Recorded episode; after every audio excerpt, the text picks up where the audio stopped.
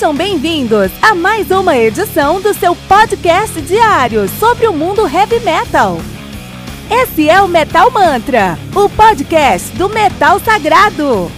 Lembrando que você pode nos mandar suas perguntas, sugestões, críticas, correções, elogios ou quaisquer outros comentários no nosso e-mail metalmantrapodcast@gmail.com.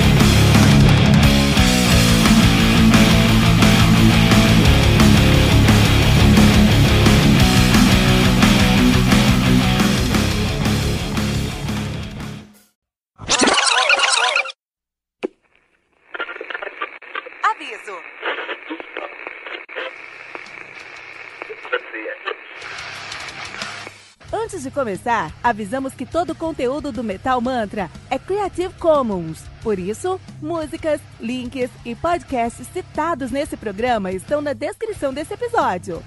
E caso você ouça algum barulho estranho durante esse episódio, não se assuste. Isso acontece porque eu estou gravando esse programa na rua. Só mais uma mágica que o Encore FM fez acontecer.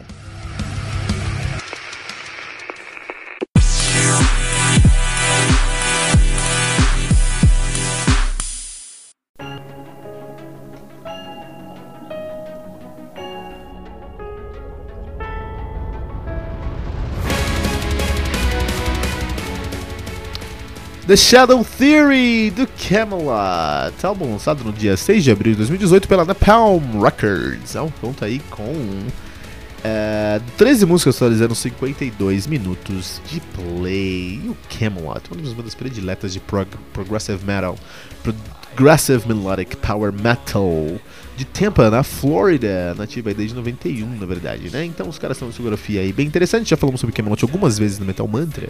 Então, dá um Google aí, dá um Google, dá, vai no nosso Spotify, coloca lá é, Metal Mantra Podcast, Camelot, você vai encontrar toda a nossa lista, né? então o que acontece? O Camelot, ele tem o seu debut de 95, que é o Eternity, né? Depois tiveram o Dominion de 96 e o Siege, Perlot de 98. E esses três álbuns constituem a primeira fase do Camelot, uma fase muito mais progressiva, muito mais progressiva, muito mais pesada em progressivo mesmo, né? E eles começaram a deixar um pouquinho mais confortável, mais amigável, mais aceitável, mais digerível, não sei se é uma palavra, comestível. São dos caras com o The Fourth Legacy de 99, o Karma de 2001, o Epica de 2003, o Black Halo de 2005.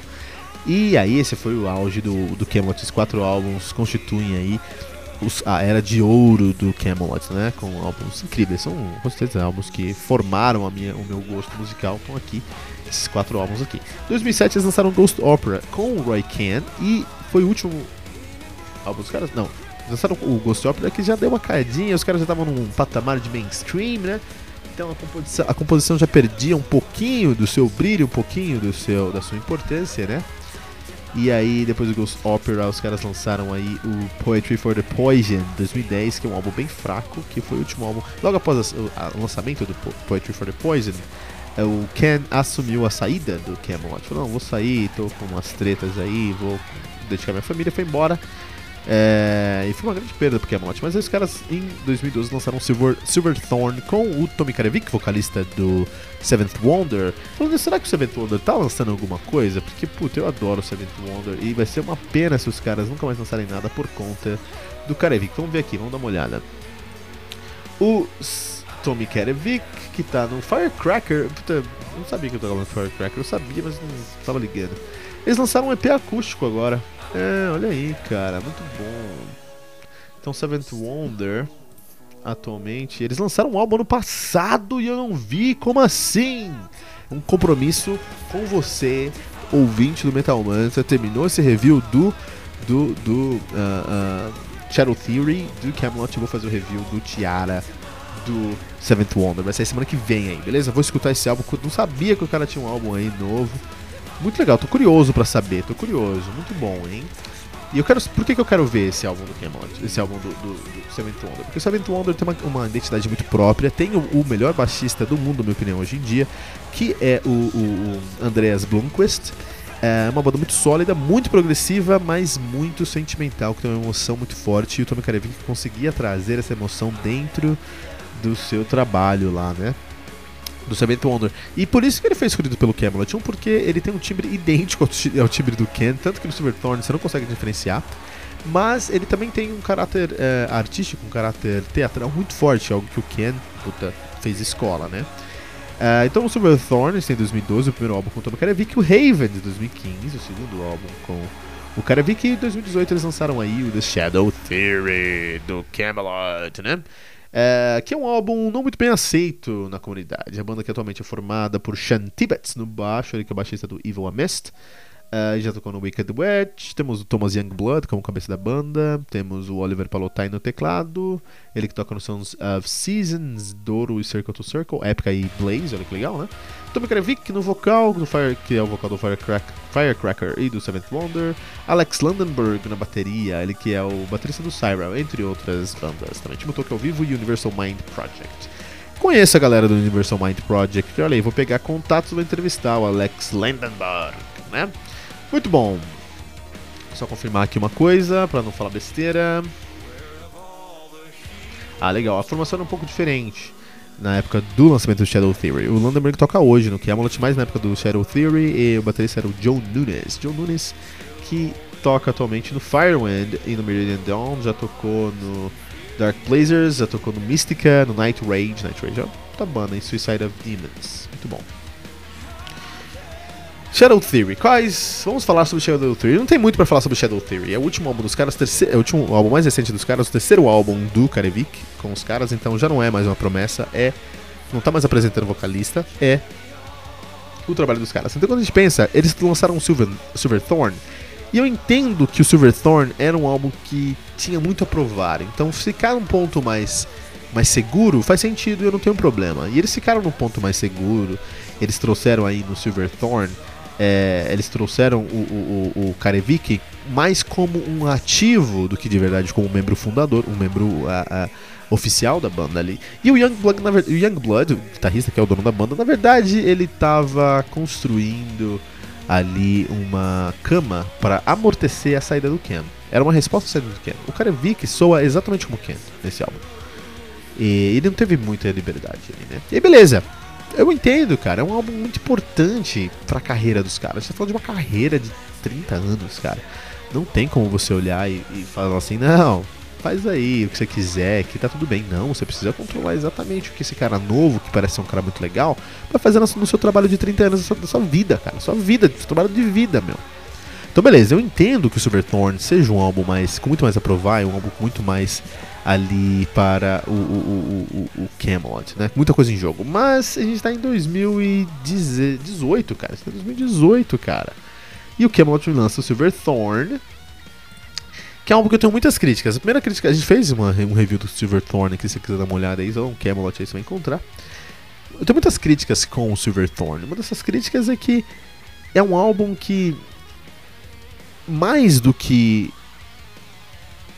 o Camelot fazendo o som que eles acreditam em 2018 é o Camelot revisitando a sua sonoridade pós 2005 sem o Ken, sem o Ken. É, o Youngblood nunca conseguiu superar a saída do Ken, tanto que ele continua fazendo álbuns para provar que o Karevik pode ser tão bom quanto o Ken, o Ken, mas a realidade é que ninguém precisa que o Karevik seja bom quanto o Ken, porque o Karevik é incrível. E o Camelot podia estar alcançando mundos muito maiores, atingindo lugares muito maiores, se eles tirassem da cabeça esse fato de que eles. O grande viúva do Ken é o Camelot.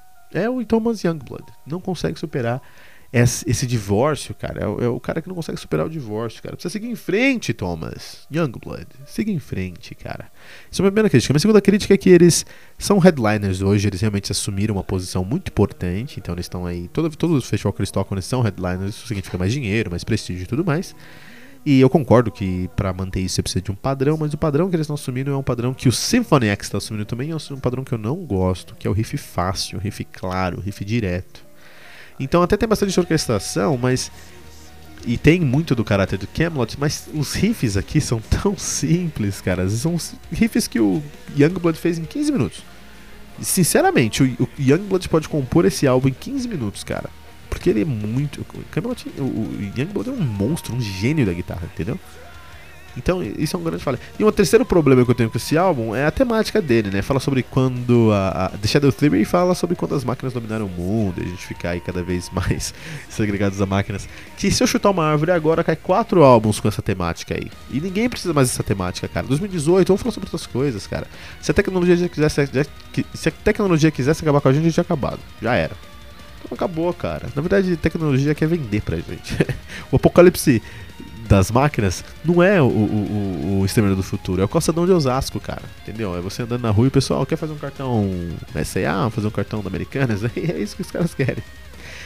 Por que, que o Youngblood não falou sobre isso? Ele poderia falar sobre isso, aí seria uma temática incrível, mas não. Ele fala sobre o mais do mesmo, com uma sonoridade que é mais do mesmo, e com um vocalista que é tão bom, mas está tentando se provar tão tão bom quanto o vocalista anterior. Então, é um álbum muito fraco. O Camelot precisa revisitar o que está o que está acontecendo.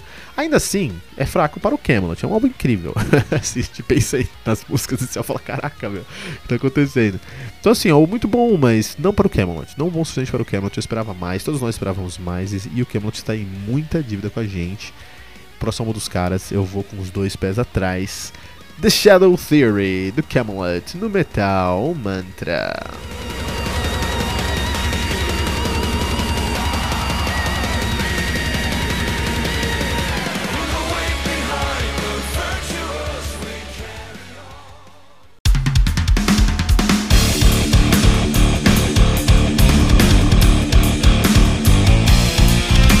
Você ouviu mais uma edição Metal Mantra, o podcast do Metal Sagrado. Apresentação: Kilton Fernandes. Não deixe de compartilhar a palavra do metal compartilhando esse episódio, usando a hashtag Metal Mantra.